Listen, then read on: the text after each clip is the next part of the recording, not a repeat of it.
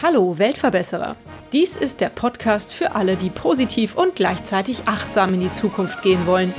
Ein Podcast über Nachhaltigkeit, soziale Projekte und Innovation. Herzlich willkommen zurück aus der Sommerpause, liebe Weltverbesserer. Und Happy Birthday, lieber Weltverbesserer Podcast.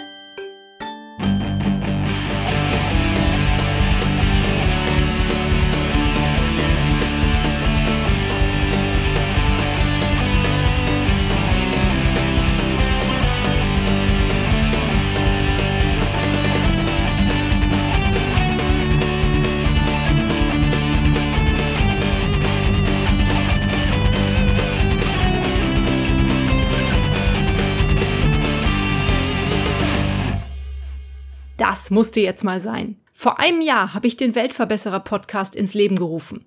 Heute geht bereits die 50. Folge online. In einem Jahr Weltverbesserer steckt viel Arbeit und Energie.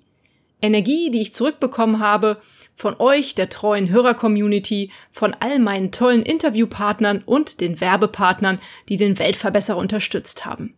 Danke dafür. Unterstützt den Podcast doch auch weiterhin, wenn er euch gefällt. Abonniert den Kanal, um keine Episode zu verpassen, gebt mir eine 5-Sterne-Bewertung, teilt und liked die Episoden und nicht zuletzt gebt mir doch gerne ein Feedback durch Kommentare auf eurer Podcast-Streaming-Plattform, auf Facebook oder Instagram. Natürlich könnt ihr auch gerne eine E-Mail schreiben an Weltverbesserer at gernhardmedia mit dt und zusammen klein.de. Ich freue mich über jede Zuschrift, besonders natürlich über Tipps und Ideen für neue Themen. Heute bei mir im Weltverbesserer Podcast sind Tessa Fischer und Silvan Stebner. Beide sind Anfang 20, Studenten aus Karlsruhe und wollten sich ehrenamtlich engagieren. Als ihnen bei einem Vortragsabend von Inectus das Projekt Sonalight vorgestellt wurde, war es beiden klar, da wollten sie mitmachen und den Leuten in Indien bestmöglich helfen. Tessa, Silvan, ihr seid mittlerweile Projektleiter dieses besonderen Hilfsprojekts. Was genau ist das Problem der Leute in Indien? Ja, hallo, erstmal Dankeschön, dass wir heute hier bei dir im Podcast sein dürfen. Freuen wir uns sehr. Und äh, das Problem in Indien, wie du gerade schon selber angesprochen hast, besteht darin, dass vor allem in den ländlichen Regionen die elektrische Stromversorgung so schlecht ausgebaut ist, dass viele Haushalte dort einfach ähm, ja, schlechten bis gar keinen Stromanschluss haben. Bedeutet vor allem im Hinblick auf die Beleuchtungssituation dort in den Häusern ist es dann so, dass dort Kerosinlampen benutzt werden. Bedeutet kleine Gefäße, wo einfach ungefiltert Kerosin verbrannt wird, ähnlich wie man sich es an einer Kerze vorstellen kann diese Kerosinlampen haben einfach ziemlich viele Nach Nachteile im Sinne von gesundheitsschädlich, von den Abgasen, die da einfach zum Beispiel bei entstehen bei der Verbrennung oder auch eine Brandgefahr, die davon ausgeht, wenn die mal umkippen. Da kommt es sehr häufig zu Bränden. Also ähm, vor allem auch sonst die, das Licht als solches ist einfach nicht so hell, dass, dass es wirklich taugt, um alltägliche Dinge zu erledigen oder auch hinsichtlich der Kinder dort äh, die Schulaufgaben zu erledigen.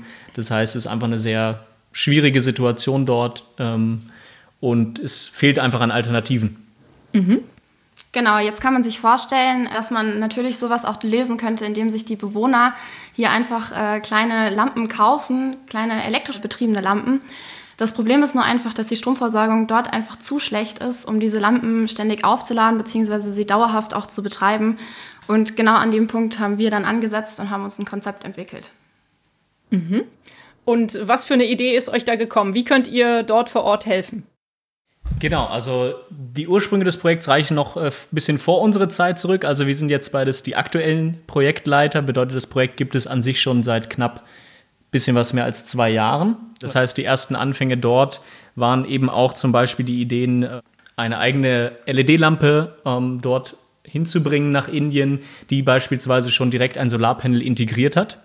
Bei den Nachforschungen über ja, verschiedenste Produkte, die es auf dem Markt gibt, kam aber heraus, dass das preis-leistungstechnisch quasi schwierig umsetzbar ist dort vor Ort, beziehungsweise diese Lampen nicht erschwinglich wären ähm, und auch nicht, ja, zum Beispiel auch die Akkukapazität hätten, dass man sagt, dass, das würde Sinn machen, ähm, die dort vor Ort anzubieten.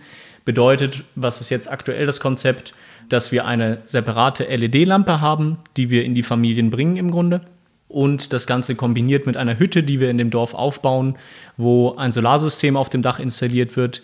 Der sogenannte Solarkiosk heißt es bei uns, wo dann die Leute diese Lampen entsprechend zum Aufladen hingeben können, dort wieder aufgeladen werden und dann abends beispielsweise auf dem Heimweg oder so das wieder abgeholt werden kann, um dann den Abend, die Nacht zu beleuchten. Mhm. Wie lange hält so ein Akku von der Lampe? Hält das dann die eine Nacht durch oder hält das sogar länger? Also voll aufgeladen würde die Lampe dann die ganze Nacht sozusagen einfach durchleuchten und die Leute hätten dann einfach dementsprechend auch genug Kapazität, um abends noch zu lernen, abends noch Haushaltstätigkeiten zu machen, ähm, so was den Abend über halt einfach auch anfällt, beziehungsweise auch in der Nacht äh, tatsächlich auch noch eine gewisse Möglichkeit zu haben, da nochmal das Haus zu beleuchten. Das funktioniert allerdings nur, wenn die Lampen auch wirklich aufgeladen sind und genau da ist halt auch ein kleines Problem da. Also wir können die Lampen nicht nur einfach rüberschicken und sie dort verteilen, weil die Stromversorgung bei ihnen tatsächlich auch nicht ausreichen würde, die Lampen selber zu laden, sodass sie halt auch wirklich die ganze Nacht äh, da eine Kapazität hätten. Genau, und da setzt dann im Grunde auch ein wichtiger Punkt im Grunde von all unseren Enactus-Projekten an. Ich, du hattest ja letztens auch schon Pauli von Enactus Germany, glaube ich, im Podcast, die schon ein bisschen darüber erzählt hat, auch ähm, hinsichtlich der Nachhaltigkeit unserer ganzen Projekte. Bedeutet, wie Tessa gerade angesprochen hat, würden wir die Lampen dort in Anführungsstrichen nur hinschicken und, und verkaufen oder verschenken, wie auch immer, würde das den Leuten vielleicht auch kurzfristig helfen, weil sie die benutzen können, aber das Ganze ist halt einfach dann nicht komplett rund gedacht und, und nachhaltig angesetzt im Sinne von eben, dass, das, ähm, dass sie das langfristig benutzen können, das Konzept und die Lampen wieder aufladen können an unserem Solarkiosk und das Ganze so einen, ja, einen Kreislauf bildet. Wie viel kostet das und wie finanziert ihr das? Das hört sich jetzt nach einem Projekt an, was bestimmt auch viel Geld kostet, oder? Ja, ähm, klar, wir brauchen gewisse Anfangsinvestitionen, vor allen Dingen für den Kiosk. So die erste Charge an, an Lampen mussten wir natürlich auch erstmal finanzieren, um die äh, äh, zur Verfügung zu stellen. Wir haben uns jetzt aber insgesamt dann letztes Jahr dann doch recht ja, stark mit dem Thema Fundraising auch äh, befasst und konnten so die Startinvestitionen tatsächlich für den Kiosk sammeln, sodass wir sowohl den Kiosk als auch diese Lampen eben finanzieren konnten und jetzt äh, soweit eigentlich äh, geldtechnisch, sage ich erstmal, ausgestattet sind, um in die erste Testmarktphase zu gehen und das ganze System mal aufzubauen und zu starten dass es sich ja auch finanziell nachher selber tragen soll, ist die Idee dahinter. Das heißt, bedeutet, unsere Projekte sind nicht so aufgebaut, dass wir sagen, okay, wir schieben immer wieder im Grunde Spenden oder Crowdfunding-mäßig sind wir auch unterwegs, dass wir immer wieder Geld nachschieben, um das Ganze zu tragen, sondern da steckt auch ein Businesskonzept hinter, bedeutet, das Ganze soll sich auch finanziell nachher selber tragen. Das heißt, die Startinvestitionen, die Tessa gerade gesagt hat, stecken wir jetzt quasi anfangs rein. Dann hat aber dieser ganze ja, ich nenne es mal kleiner Wirtschaftskreislauf, da im Grunde ja auch nachher ähm, ein, ein Umsatz, ein, einen finanziellen Umsatz, der dann wieder in das Projekt gesteckt wird und nachher auch ähm, weiter dafür sorgen kann, dass das Projekt aufrechterhalten werden kann, ohne dass man nochmal extern durch Sponsoren oder Spendengeber da was reinstecken muss. Mhm. Müssen dann die Familien vor Ort auch eine gewisse Gebühr zahlen, um so eine Lampe zu erhalten? Das ist äh, eine gute Frage. Ähm, das haben wir uns so ausgedacht, dass äh, die Bewohner des Dorfes im Normalfall so ungefähr 150 Rupees, das sind umgerechnet circa 2 Euro pro Monat, für das Kerosin zahlen, das sie theoretisch für so eine Kerosinlampe auch tatsächlich brauchen würden. Dementsprechend war uns von Anfang an klar, dass wir hier eine ähm, wirtschaftlich sinnvolle Alternative halt auch bilden oder benutzen möchten, diese sich tatsächlich auch leisten können. Das heißt, wir sind jetzt mit unserem insgesamten Konzept, ähm, wir haben uns so ein gewisses Rent-to-Buy-System ähm, ausgedacht. Ich werde gleich nochmal drauf eingehen. Ähm, uns war einfach wichtig, dass wir mit diesem System unter diesen 150 Rupees ähm, bleiben, sodass die Bewohner sich das auch wirklich leisten können. Dieses Rent-to-Buy-System ähm, funktioniert dann so, dass die Bewohner mit uns ähm, einen Vertrag eingehen, wo sie über zwölf Monate so eine Lampe abbezahlen können. Das heißt, äh, auch irgendwie hier so eine gewisse Langfristigkeit wollten wir drin haben.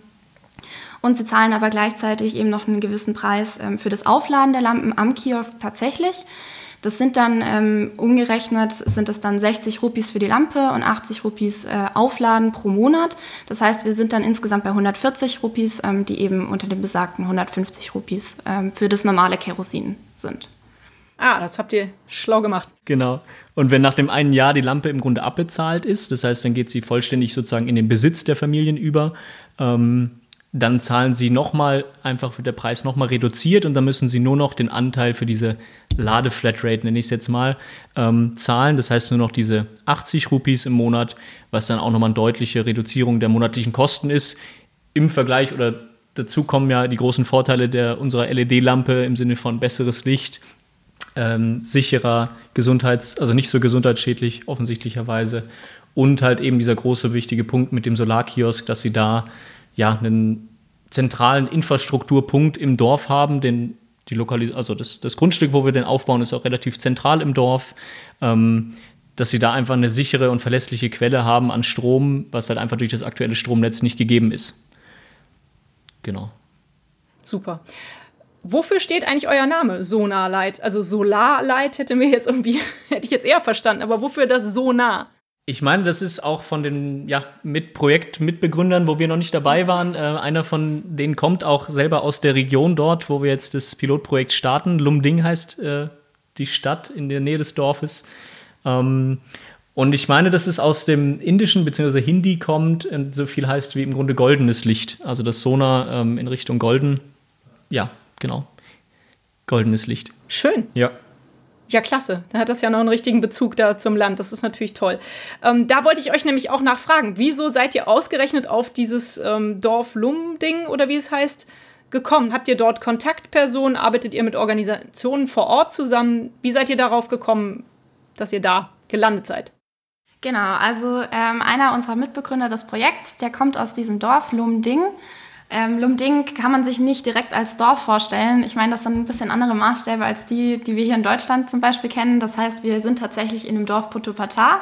Das ist ein äh, kleines Dorf in der Nähe von Lumding angesiedelt. Er kommt daher. Er war dann Student bei uns an der Universität am Karlsruher Institut für Technologie und ist dann zu Enactus gekommen ähm, mit der Idee, dort einfach was nachhaltig auch verbessern zu wollen.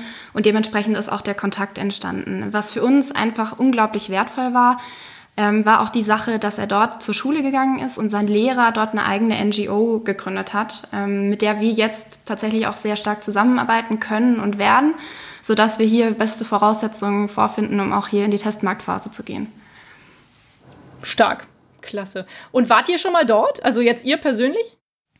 Ja, tatsächlich schon. Also ich hatte auf jeden Fall das Glück, äh, letztes Jahr, vor gut einem Jahr im Frühjahr 2019, ähm, mit zwei anderen Projektmitgliedern, beziehungsweise drei anderen, ähm, hinzufliegen nach Indien und, und äh, eine Zeit, also ich glaube, wir waren gute zehn Tage in, in Lumding selber, beziehungsweise im Dorf Patopratar und konnten dort zusammen mit, der, mit dem besagten Leiter der NGO ähm, sowohl ja einfach wichtige Schritte für das Projekt unternehmen im Sinne von, wir haben viele Leute getroffen, natürlich erstmal die Dorfbewohner selber, haben da die Leute kennengelernt, ähm, klassisch angefangen ein bisschen mit den vielleicht dorfältesten Personen und dann sind wir von Haus zu Haus gegangen. Man muss sich das vorstellen, es sind ähm, hauptsächlich ähm, Bauern dort oder ja, Landwirtschaft betreibende Familien. Das heißt, es ist auch recht weit gezogen, das Dorf mit den Feldern zwischendrin. Und dann sind wir von Haus zu Haus mehr oder weniger gegangen und haben mit den Leuten gesprochen, unsere Idee erzählt, erstmal deren Problematik aufgenommen und haben dann da auch noch mitbekommen, was, ja, was neben dieser Beleuchtungssituation noch dahinter steckt an Problematiken, mit denen sie jeden Tag konfrontiert sind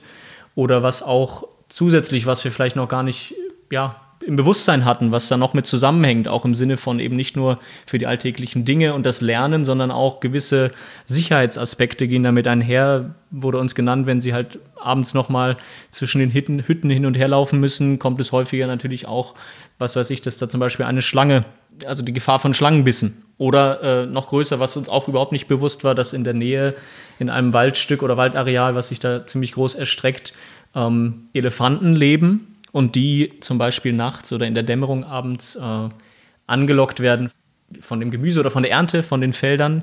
Und dann gibt es da leider ein gewisses Konfliktpotenzial, dass die Elefanten einfach ins Dorf kommen und da auch natürlich nicht mutwillig, aber dass es da zu gewisser Zerstörung kommt und ähm, die Leute natürlich ein bisschen verängstigt sind im Sinne von, wenn man so nachts spontan oder ohne dass man ohne das Licht hat, um den Elefanten zu sehen, jemandem diesem Elefanten begegnet, kam es auch leider schon zu Todesfällen dort auf Seiten der Dorfbewohner, wo sie aber meinten, wenn prinzipiell die Häuser in gewisser Weise beleuchtet sind, auch abends noch, würde das schon helfen, dass sich die Elefanten nicht so weit vorwagen. Aber es sind einfach verschiedene Aspekte, die uns noch mitgeteilt wurden, was wichtig war auf der Reise zu erfahren. Ansonsten haben wir noch uns zum Beispiel schon mit Handwerkern dort vor Ort getroffen, die letztlich äh, die Hütte aufbauen werden. Wir hatten, haben Kontakt geschaffen zu einer lokalen ähm, Solarsystemfirma für eben diese Solaranlage, für den Solarkiosk. Ähm, in gewisser Weise auch mit dem lokalen Politiker dort, äh, so eine Art Bürgermeister im Grunde ins Gespräch bekommen oder, oder dort gezeigt oder aufgezählt, was wir denn vorhaben. Das war wohl auch sehr wichtig. Und eben auch so ein Bildungsaspekt ein bisschen. Wir konnten, hatten die Möglichkeit, an dem lokalen College bzw. Der, der Grundschule dort in Lumding in der Stadt ähm, auch ja, uns vorzustellen, das Projekt vorzustellen und ähm, haben da sehr viel, ja, sehr viel Erfahrung mitgenommen und auch schon was mitgeben können, hatten auch unsere Lampen schon vor Ort und konnten die den Leuten zeigen. Waren, die waren da auch schon sehr begeistert, sehr angetan von einer Lampe, die wir dort gelassen haben. Äh, hören wir immer wieder, ähm, wie gut die auch jetzt funktioniert und, und wie erfreut die darüber sind. Ähm, und da, da merkt man auch einfach natürlich, was, was wir wirklich doch bewirken können mit so kleinen Schritten. Und ihr habt ja irgendwie ziemlich viel Aufmerksamkeit erregt, so insgesamt, oder? Erzähl doch mal von eurem TV-Spot noch hier. Da hast du recht, da waren wir selber auch überrascht, ähm, als wir dann auf einmal hörten, ja, die lokale Presse würde doch gern mal mit uns quatschen und hat mitbekommen, dass wir dort sind, dort vor Ort sind. Und ähm, da kamen entsprechend dann echt ein paar Journalisten im Grunde vorbei und haben uns interviewt und auch gefilmt. Und äh, wir waren natürlich sehr vorfreudig, auch aufgeregt. Das Ganze wurde dann aber nicht nur in der ja, lokalen Zeitung abgedruckt mit einem Artikel, sondern erschien auch ja, in dem mehr oder weniger einem ziemlich großen Nachrichtensender im Nordosten Indiens äh, wurde einen, quasi ein Beitrag cool. geteilt und äh, da waren wir auch sehr überrascht, natürlich sehr positiv und äh, das war schon eine sehr verrückte Erfahrung auf jeden Fall. Sorgt immer noch für einige Lacher, wenn wir neue Mitglieder im Projekt haben, dann kann man das schön am Anfang zeigen. genau. ja, toll. Habt ihr da einen Link? Den muss ich auf jeden Fall in die Show Notes packen. Sehr schön. Unbedingt, das schicken wir dir. ja, dann habt ihr ja ein relativ positives Feedback bekommen. Ne? Also ich denke nämlich, man ist es ja wahrscheinlich auch wichtig, dass man vor Ort geht und mit den Leuten redet und ein bisschen Vertrauen aufbaut, weil ansonsten ist das doch auch immer komisch, wenn da auf einmal so Leute aus Deutschland kommen und irgendwie man da sowas serviert bekommt praktisch, ne? ohne dass man jetzt vielleicht danach gefragt hat, so grundsätzlich. Äh, das stelle ich mir auch so vor, dass man da schon auch erstmal mit den Leuten so eine gewisse Vertrauensbasis aufbauen muss, oder? Eine der größten Herausforderungen, vor die wir jetzt gerade stehen, ist natürlich auch so der Punkt, dass wir nicht wissen, wie die Lampe angenommen wird. So eine gewisse Skepsis ist natürlich auch immer da. So in Anführungszeichen, da kommen die Europäer von drüben und wollen uns da jetzt irgendwas verkaufen. Warum schenken die uns das nicht einfach? Ähm, und da ist es einfach unglaublich wichtig, dass wir unsere NGO vor Ort haben und vor allen Dingen dann auch mit dem Leiter der NGO jemanden da haben, der einfach in, integriert auch äh, in dieses Dorf ist und dort uns einfach sehr, sehr viel helfen kann, indem er mit den Leuten spricht. Wir beide sprechen zum Beispiel, sprechen zum Beispiel auch gar kein Hindu. Das heißt, auch die Kommunikation mit den Dorfbewohnern ist dementsprechend halt auch irgendwie ein bisschen schwieriger. Ähm, und da ist einfach, da brauchen wir Unterstützung. Ähm, die haben wir innerhalb der NGO gefunden, aber ja, deswegen wollen wir uns so Schritt für Schritt quasi das Vertrauen der Dorfbewohner aufbauen und dann aber auch einfach durch Leistung überzeugen, dass die Lampe halt wirklich äh, einige Vorteile bietet und für sie halt auch wirtschaftlich äh, durchaus zu stemmen ist. Mhm. Exakt, deswegen bereiten wir im Grunde auch gerade noch ein kleines Testpaket erstmal vor äh, von Lampen, die wir jetzt rüberschicken, ähm, dass sie wirklich auch nicht nur dem vertrauen müssen, was wir erzählen, sondern dass sie es entsprechend selber auch erfahren können in, in ihrem Alltag. Und ähm, bedeutet jetzt, während wir die, den Bau des Kiosks quasi vorbereiten oder während der Bau geschieht, wollen wir schon mal im Grunde Testkunden haben. Das heißt, den Leuten einfach schon mal das Produkt im Grunde mit an die Hand geben und dass sie selber merken, okay, das hat die und die Vorteile, die sie, die wir nicht nur die wir denen erzählen, sondern dass sie das auch selber feststellen können und dann auch merken, okay, es ist auch sinnvoll oder die, die, unsere Idee dahinter, das Konzept mit diesem Solarkiosk, dieser stabilen Stromversorgung, dass sie spüren, dass es wirklich was, ja, was Wichtiges ist, was, was, was ihnen helfen kann und diese Alternative ermöglicht. Und ähm, im Grunde ja durch diese Selbstüberzeugung wollen wir dann auch das Vertrauen schaffen. Aber eben wie Tessa gesagt hat, durch die NGO haben wir da schon mal einen sehr wichtigen und hilfreichen Partner. Mhm. Ihr habt das ja jetzt schon so ein bisschen anklingen lassen. Wie weit seid ihr mit eurem Projekt? Also aktuell äh, wird das Solarkiosk gebaut, richtig? Richtig, genau. Also ich habe ja gerade gesagt, äh, letztes Jahr, vor einem Jahr war schon die Reise und im Grunde ähm, war größtenteils das Setting danach auch schon so und auch natürlich vor allem unsere Motivation, dass wir sagen, okay, wir legen sofort los. Was dann noch ein bisschen gefehlt hat, war eben, waren die Startinvestitionen. Das heißt, wir mussten viel Fundraising machen. Ähm, was sich jetzt auch noch erstreckt hat über die letzten Monate, waren so Sachen natürlich auch, was auch beachtet werden muss, ähm, gewisse rechtliche Aspekte, Verträge aufsetzen, auch sowohl mit der NGO, die ja auch Teilhaber des Projektes im Grunde ist, als auch ähm, die Verträge für die Dorfbewohner oder auch einer der Dorfbewohner, der in dem Kiosk nachher arbeiten wird. Also wir ermöglichen ja quasi auch eine, eine Jobstelle. Sowas alles musste geklärt werden. Dann war im Grunde ja zum April hin alles bereit für den Bau. Wie natürlich alle wissen, kam da etwas Weltweites dazwischen, die Corona-Pandemie. Das heißt, es musste auch leider dort bei uns im Projekt, kam es dadurch zu Verzögerungen. Nichtsdestotrotz haben wir dann alles weiter vorbereitet, auch hinsichtlich einer Eröffnung des Kiosks ohne unsere Anwesenheit vor Ort. Äh, bisher war es so gedacht, gut, dass wir auch zur Eröffnung mit hinfahren, um halt wirklich auch nochmal dieses Vertrauen zu schaffen, dass wir vor Ort sind und, und mit den Leuten persönlich reden. Da jetzt natürlich nicht abzusehen ist, gut, wann kann man wieder reisen, planen wir das Ganze gerade ohne unsere Anwesenheit zu eröffnen. Bedeutet, in den kommenden Wochen, jetzt parallel zu dem Versand der ersten Lampen, soll das Kiosk aufgebaut werden und dann entsprechend, ja, Bauzeit drei bis vier Wochen, dann, ähm, sobald es abgeschlossen ist, auch die Eröffnung stattfinden. Und dann haben wir hoffentlich schon bald die ersten beleuchteten Häuser dort im Dorf. Dann wünsche ich euch, dass zu der Eröffnung vielleicht auch wieder das Fernsehteam anreist, damit ihr dann wenigstens auch noch ein paar Bilder seht, wie das da gelaufen ist. Ich habe nämlich gehört, du, Tessa, wolltest eigentlich hinfliegen, ne, dieses Jahr und wahrscheinlich zu der Eröffnung des Kiosks da sein, oder? Ja, genau. Also für mich wäre das natürlich super interessant gewesen. Ich meine, man startet in so einem Projekt und so ein ganz hundertprozentig greifbar ist es natürlich hier aus Deutschland nicht. Und von den vielen Erfahrungen auch von Silvan hier äh, wusste ich natürlich, dass es auch was Aufregendes für einen persönlich ist, aber auch einfach fürs Projekt nochmal unglaublich viel Möglichkeiten bietet, da Sachen noch mehr herauszufinden. Gerade mit der Eröffnung hätten wir auch viele Informationen vor Ort direkt bekommen, viele erste Eindrücke zu unserem Konzept, zu den Lampen etc. Das konnte jetzt halt nicht stattfinden, auch für mich persönlich schade natürlich. Ähm, aber ich denke, hier ist äh, aufgeschoben, nicht aufgehoben, auf jeden Fall. das denke ich auch. Wie groß ist eigentlich euer Team und studiert ihr alle dasselbe? Also aktuell sind wir bei Sonalight ähm, 16 Projektmitglieder und äh, bei Enactus auch typisch ist es aus unterschiedlichen Studiengängen zusammengesetzt. Ähm, bei uns sind jetzt tatsächlich zwar relativ viele Wirtschaftsingenieure, aber wir haben auch Maschinenbauer dabei, wir haben ähm, Elektrotechniker, Chemieingenieurwesen ist auch dabei. Also ganz verschiedene Studiengänge vereinen sich da. Genau, ganz offiziell laufen wir unter Enactus KIT, aber wir haben auch Leute von der Hochschule dabei, von verschiedenen etc. Das heißt, wir sind hier auch sehr interdisziplinär, was die Hochschulen ähm, betrifft, aufgestellt. Toll, klasse. Und ich habe im Internet gelesen, äh, korrigiert mich, wenn das falsch ist, dass ihr auch schon zwei Bachelorarbeiten über das Thema äh, schreiben lasst oder einer von euch das schreibt. Richtig, also von uns beiden ist das keiner tatsächlich und auch ähm, okay. sind es keine Projektmitglieder in dem Sinne. Bedeutet, wir haben aber einfach ähm, an der Uni im Grunde in Kooperation mit einem Institut eine Bachelorarbeit, beziehungsweise jetzt sogar zwei, ausgeschrieben, wo sich unabhängig von Enactus Studenten darauf beworben haben. Das sind jetzt zwei, die daran arbeiten. Und thematisch befasst sich das Ganze damit, dass wir sagen, ähm, gut, wenn das, wenn das läuft mit dem Solarkiosk, das Konzept, wie wir es gerade dargestellt haben, ähm, dann ist natürlich ein gewisser Knackpunkt noch die Lampe, die wir aktuell noch vom deutschen Markt selber einkaufen.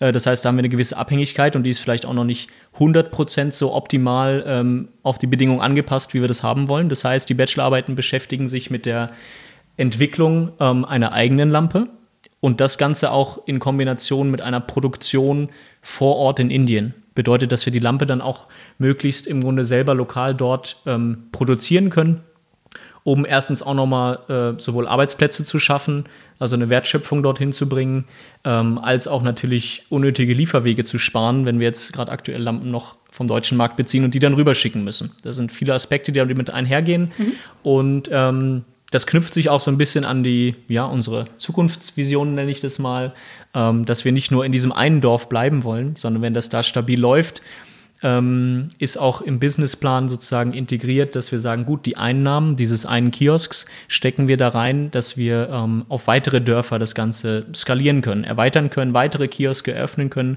und so nach und nach das Ganze ins Rollen kommt und ähm, ja, mehr Personen dort vor Ort einfach von dem ganzen Konzept profitieren können. Toll, das ist ein schönes Ziel. Also da drücke ich euch ganz doll die Daumen, dass das so gut läuft, dass das sich bald so ausbreitet. Vielen Dank. Habt ihr denn vielleicht irgendeine schöne Geschichte, die ihr erzählen könnt im Zusammenhang mit dem Projekt? Also ich meine, Silvan, du hast ja eben schon erzählt, äh, was du da im Dorf erlebt hast, aber vielleicht irgendeine andere Erinnerung, die ihr noch habt an das Projekt, die ihr teilen könnt, irgendeine schöne Geschichte, die ihr erzählen wollt, irgendwas Verrücktes oder besonders Schönes, was ihr erlebt habt. Also was Verrücktes war auf jeden Fall ja gerade schon mal das mit dem, mit dem Nachrichtenvideo, muss ich sagen. ähm, das war wirklich sehr lustig auch. Und ähm, Hast du denn auch Elefanten getroffen, als du vor Ort warst? Die Geschichte fand ich nämlich auch krass. Also. Ja, das stimmt. Ähm, tatsächlich war, wurde darauf Wert gelegt, als wir dort waren, dass wir ähm, ja, vor der Abenddämmerung oder bevor es dunkel wurde, möglichst wieder quasi bei uns zu Hause waren, weil es halt wirklich einfach ein präsentes Risiko dort ist, wo auch gesagt wurde, okay, das wollen wir nicht eingehen, dass wir da in eine brenzlige Lage quasi geraten. Das heißt, äh, im Dorf selber habe ich leider keinen Elefanten sehen können oder vielleicht auch zum Glück, je nachdem, wie man das sieht. Ähm, wir hatten tatsächlich an einem Tag mal die Möglichkeit, in einen Nationalpark Park zu fahren, ein bisschen nördlicher von der Region. Das war für mich persönlich natürlich super beeindruckend und toll. Ich meine, ich liebe auch Natur und, und die Tiere einfach im Sinne von, da waren dann auch ähm, ja, wildlebende Elefanten oder Nashörner, die wir sehen konnten. Das war wirklich eine tolle persönliche Erfahrung nochmal. Neben dem Ganzen, dass natürlich auch die sämtliche Eindrücke in Indien für mich komplett neu waren und intensiv waren. Ich sage immer, sowohl für alle Sinne, für Hören, Riechen, Sehen ähm, war da was dabei. Ähm, jetzt konkret für das Projekt aber auch, ja, eine, eine ziemlich in Anführungsstrichen schöne Erinnerung, halt eher eine sehr emotionale Erinnerung war auch, als wir die Umfragen im Dorf gemacht haben, wo wir mit einer, ja, einer Mutter geredet haben, einer, einer Frau dort von einer Familie, die uns erzählt hat, dass wenige Wochen oder Monate bevor wir da waren, ihr Mann leider ums Leben gekommen ist bei so einem eben so einem Kontakt mit einem Elefanten und uns da ja unter Tränen davon erzählt hat. Das heißt, ähm, das war Wahnsinn, das, das mitzubekommen. Ja, natürlich unter welchen Bedingungen, wie man es vielleicht schon hört, aber da nochmal wirklich emotional auch mitbekommt, wie dort die Situation ist. Und ähm, da zu hören, auch ja, was das bringen kann, das Projekt oder was, was das ausmacht. Ähm, und was wir einfach als Studenten, die wir uns ehrenamtlich hier in Deutschland engagieren und da unsere Zeit und, und Fleiß reinstecken, was es dann, was verhältnismäßig vielleicht sogar noch wenig ist, was das alles Gutes bewirken kann oder große Schritte äh, anderswo bedeuten. Und ähm, das hat einfach nochmal ein bisschen die Theorie für mich in, in der Wirklichkeit gezeigt und das war insofern sehr schön, ähm, genau, das mitzunehmen oder das erleben zu können. Und du, Tessa, hast du auch eine Geschichte, auch wenn du nicht vor Ort warst?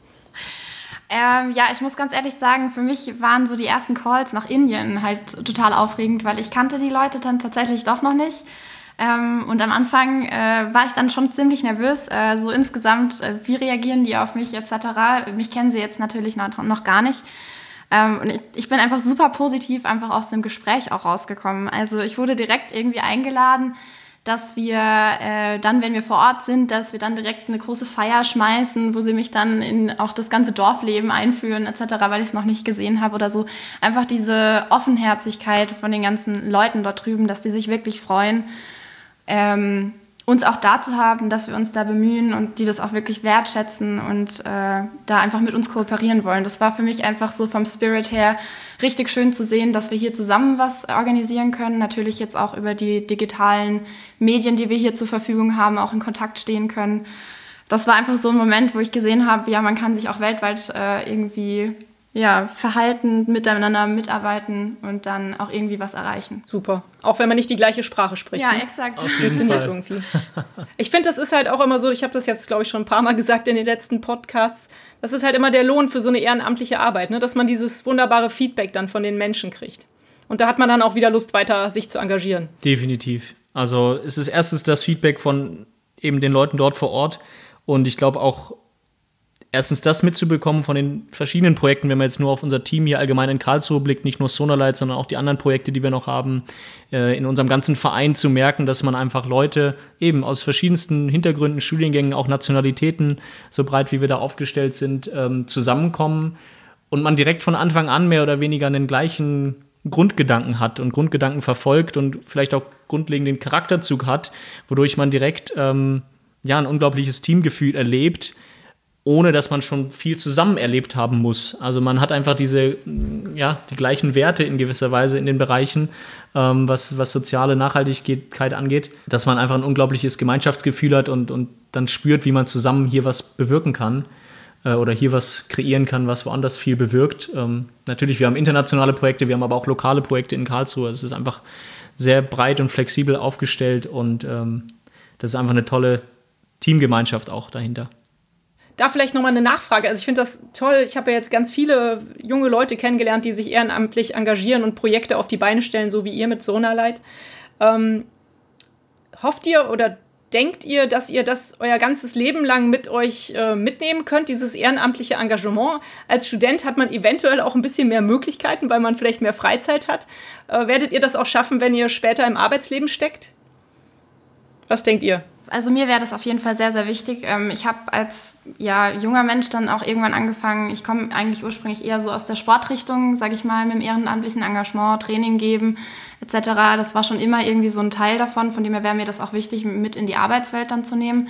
Das ist aber auch ein riesiger Vorteil bei Enactus. Also natürlich ist man primär als Student erstmal dabei, aber es gibt gewisse Anschlusssituationen, sage ich mal, wo man eben noch dabei sein kann, die anderen Projekte unterstützen kann, dann einfach auch seine Erfahrungen weitergeben kann. Ähm, nennt sich dann bei uns äh, Business oder University Advisor. Das heißt, es sind einfach alte Enactees, die sich dann weiter engagieren, ihre Erfahrungen wieder mitgeben.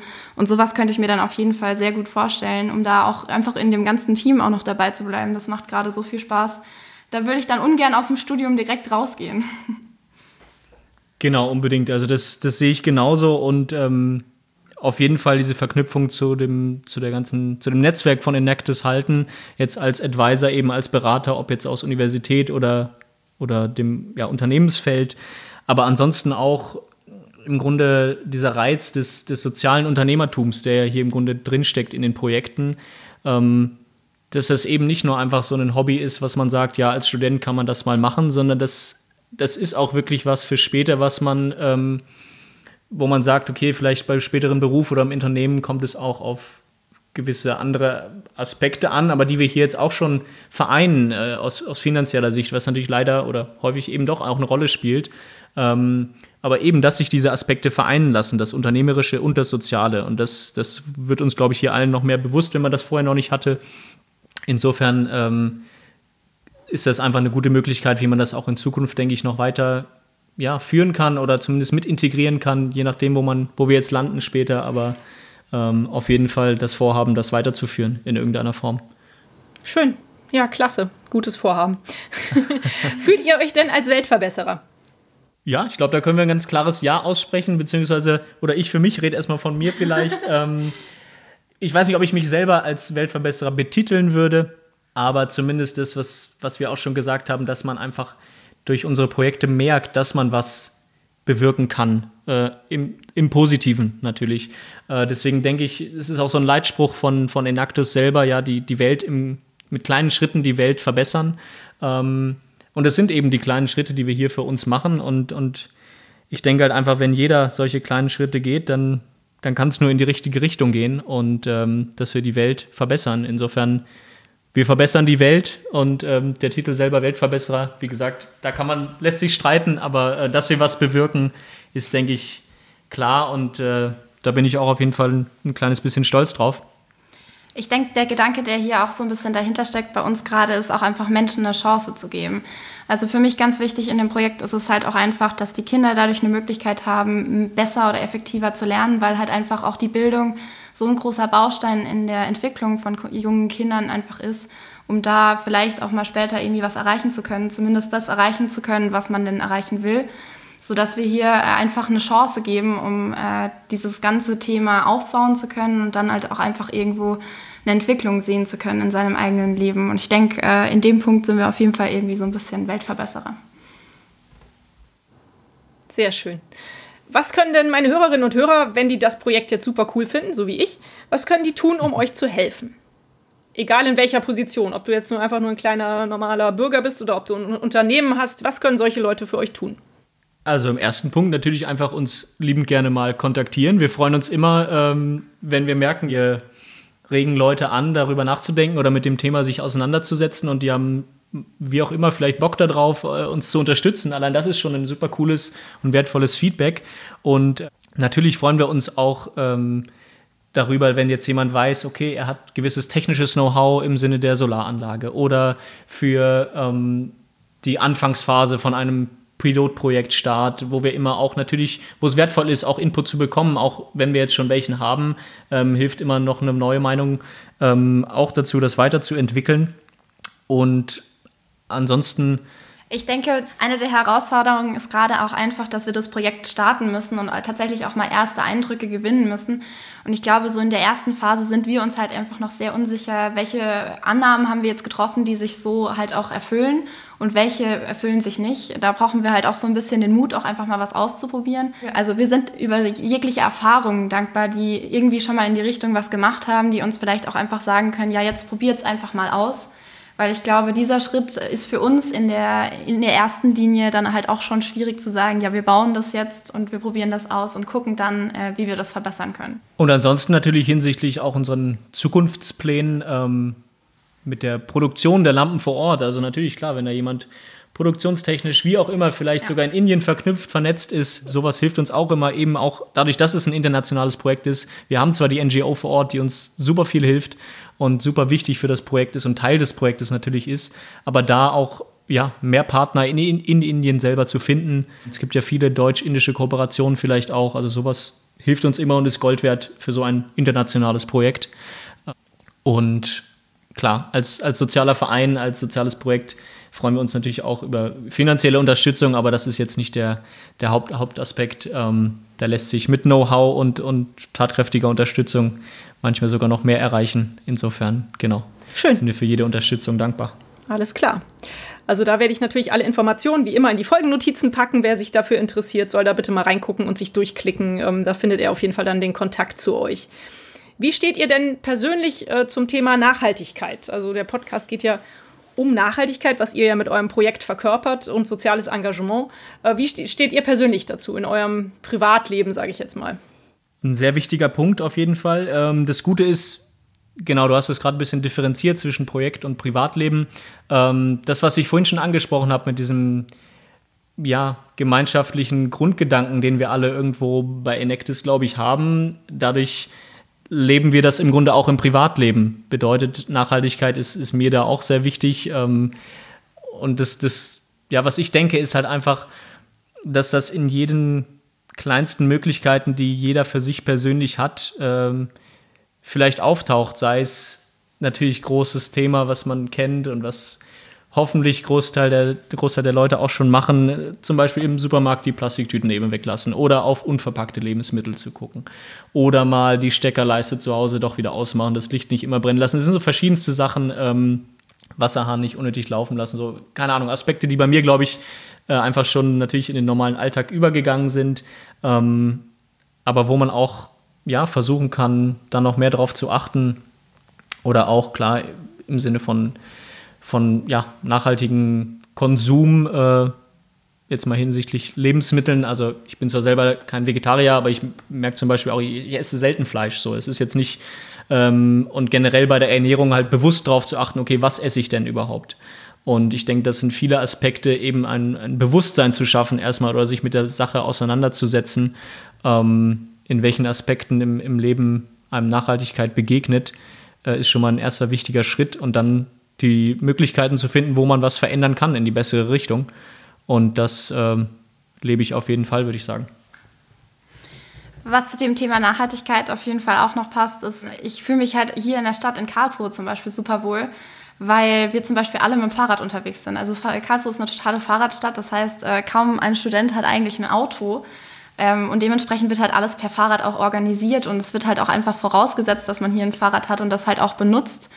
Ähm, und da finde ich einfach, dieser Enactus Spirit äh, wird hier auf die kompletten Studenten irgendwie auch so ein bisschen übertragen, sodass das eigentlich gar keine Frage ist, mit welchem Fortbewegungsmittel man sich hier irgendwie weiter bewegt.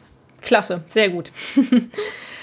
ja, ihr Lieben, da kann ich euch eigentlich jetzt nur noch ganz, ganz viel Erfolg wünschen für eure ja, äh, erste Phase mit dem Projekt, die ihr jetzt ja da durchzieht, mit dem Ausprobieren in Indien. Ich drücke euch ganz doll die Daumen, dass das alles so gut klappt, wie ihr euch das wünscht und dass ihr da noch viel mehr Kontakte kriegt vor Ort und Leute, die euch vielleicht da vor Ort noch weiterhelfen können. Vielleicht ja auch ein bisschen durch diesen Podcast. Ich hoffe es auf jeden Fall. Und dann bleibt mir nur noch die letzte Frage zu stellen. Und die äh, geht ja bei mir immer darum, dass ich total gerne lese und immer auf der Suche nach neuen, interessanten Büchern bin. Deswegen frage ich auch euch, was lest ihr eigentlich aktuell und habt ihr vielleicht einen Buchtipp für mich und meine Hörerinnen und Hörer? Sehr gutes Schlusswort. Ähm, schon mal vielen, vielen Dank für deine Unterstützung und die, die lieben Worte. Ähm, eben, wir hoffen auch, dass, dass wir vielleicht den einen oder anderen Interessierten noch erreichen. Ich glaube, in den Shownotes können wir dir auch nachher noch unsere ganzen Social Media Accounts natürlich ähm, mitteilen. Hinsichtlich des Buchtipps, also gerade bin ich dabei, ähm, ich lese den Schwarm von Frank Schätzing. Ich weiß nicht, ob der dir was, schon was sagt oder du den gelesen hast, ein Klassiker, ja. Mir wurde auch empfohlen ähm, von einem ehemaligen Arbeitskollegen. Da, ähm, doch, das könnte ich ansonsten dann den Hörern, wenn du es schon gelesen hast, ans Herz legen. Ähm, genau, mhm. also sehr gern. Krimi-Thriller-Fan bin ich. Ja, tolles Buch. Super tolles Buch, ja. Mir bleibt tatsächlich äh, ein Klassiker vorbehalten. Ich würde allen empfehlen, Stephen King äh, zu lesen. Ein klassisches Buch Es, wo jetzt auch beide Filme dazu rausgekommen sind. Ich finde einfach, äh, Stephen King schreibt da unglaublich gut über Grusel, ähm, sag ich mal, der aber so in einem normalen Leben sozusagen stattfindet. Also ich stand dann tatsächlich auch schon in meiner Wohnung und habe mir überlegt, wo der Clown jetzt tatsächlich überall rauskommen könnte. War sehr faszinierend, das tatsächlich zu lesen. Ähm, einige Situationen sind mir nachhaltig im Kopf geblieben. Aber es macht auf jeden Fall richtig Spaß. okay, das habe ich zum Beispiel nicht gelesen. Vielleicht sollte ich das noch tun. Ich habe aber immer so ein bisschen Angst, dass äh, ich dann voll die Paras schiebe im Alltag. Deswegen manchmal lasse ich sowas lieber weg. ja, okay, aber vielleicht tue ich mir das auch noch mal an, sozusagen.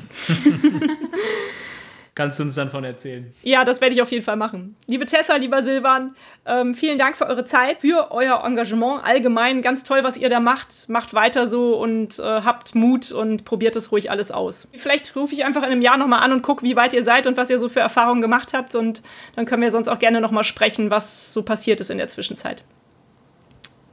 Auf jeden Fall, da freuen wir uns dir von zu erzählen, wenn äh, der erste, zweite, dritte Kiosk, wer weiß, äh, eröffnet ist und wir erfolgreich sind mit Über dem ganz Indien. Genau, komplett genau. beleuchtet. Mit einer eigenen Lampe. Alles klar. vielen, vielen Dank. Super. Vielen Dank, ne? Tschüss. Ciao. Ciao. Danke euch allen fürs Zuhören. Bleibt fröhlich, optimistisch, erfinderisch und neugierig. Und hat es euch gefallen? Seid ihr inspiriert, berührt? Habt ihr eine Idee für eine neue Podcast-Folge oder Verbesserungsvorschlag für mich? Dann hinterlasst mir doch eine Bewertung oder einen Kommentar. Ich freue mich drauf. Ihr findet die Weltverbesserer regelmäßig hier an dieser Stelle. Abonniert den Podcast doch gerne. Bis bald, eure Birte.